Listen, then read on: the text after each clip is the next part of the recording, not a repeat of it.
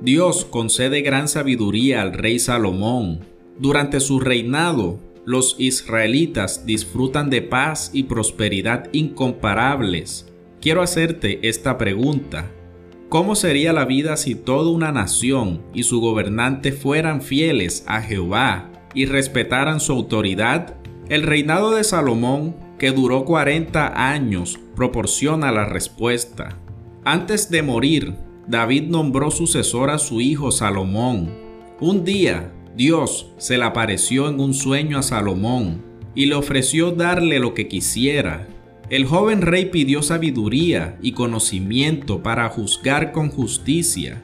A Jehová le agradó su petición, así que se la concedió.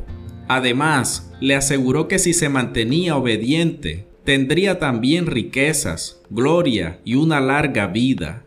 Gracias a su sabiduría, Salomón llegó a hacerse muy famoso en una ocasión dos mujeres acudieron a él, porque ambas afirmaban ser la madre de un bebé. ¿Qué hizo Salomón? Ordenó que cortaran al niño por la mitad. La primera estuvo de acuerdo, pero la segunda enseguida suplicó que se lo dieran a la otra mujer. Así fue como Salomón supo que la segunda mujer era la auténtica madre. Cuando el resto de la nación se enteró de lo sucedido, comprendió que Salomón tenía la sabiduría de Dios.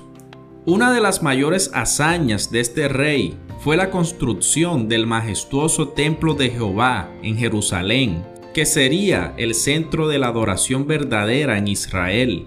Durante la inauguración del edificio, Salomón hizo una oración a Dios en la que le dijo, Mira los cielos, sí, el cielo de los cielos, ellos mismos no pueden contenerte, cuanto menos, pues, esta casa que yo he edificado. Primera de Reyes 8:27. Salomón llegó a ser tan conocido que se oyó hablar de él en lugares tan remotos como Seba, en Arabia. La reina de ese país viajó a Israel para ver por sí misma la gloria y las riquezas de Salomón, así como para poner a prueba su inteligencia se llevó tal impresión que incluso alabó a Jehová por haber elegido un rey tan sabio. Con la bendición de Dios, el reinado de Salomón fue el más próspero y pacífico de la historia del antiguo Israel. Por desgracia, Salomón no siempre se dejó guiar por la sabiduría de Jehová.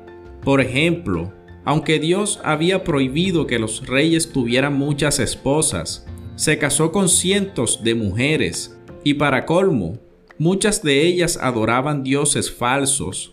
El resultado fue que poco a poco, éstas lo alejaron de Jehová y lo convencieron para que adorara ídolos. Por eso Dios le dijo que su familia perdería gran parte del reino. La única razón por la que no lo perdería todo fue la promesa que Dios le había hecho a David. En efecto, a pesar de la traición de Salomón, Jehová se mantuvo fiel a su pacto con David.